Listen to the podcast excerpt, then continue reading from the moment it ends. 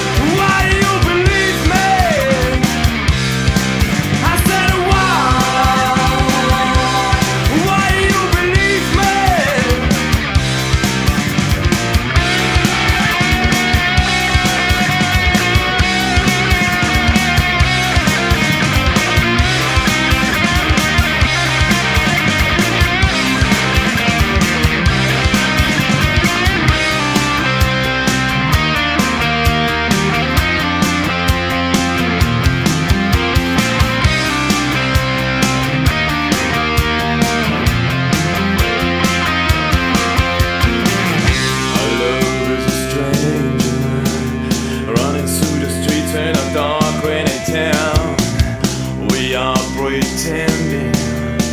That freedom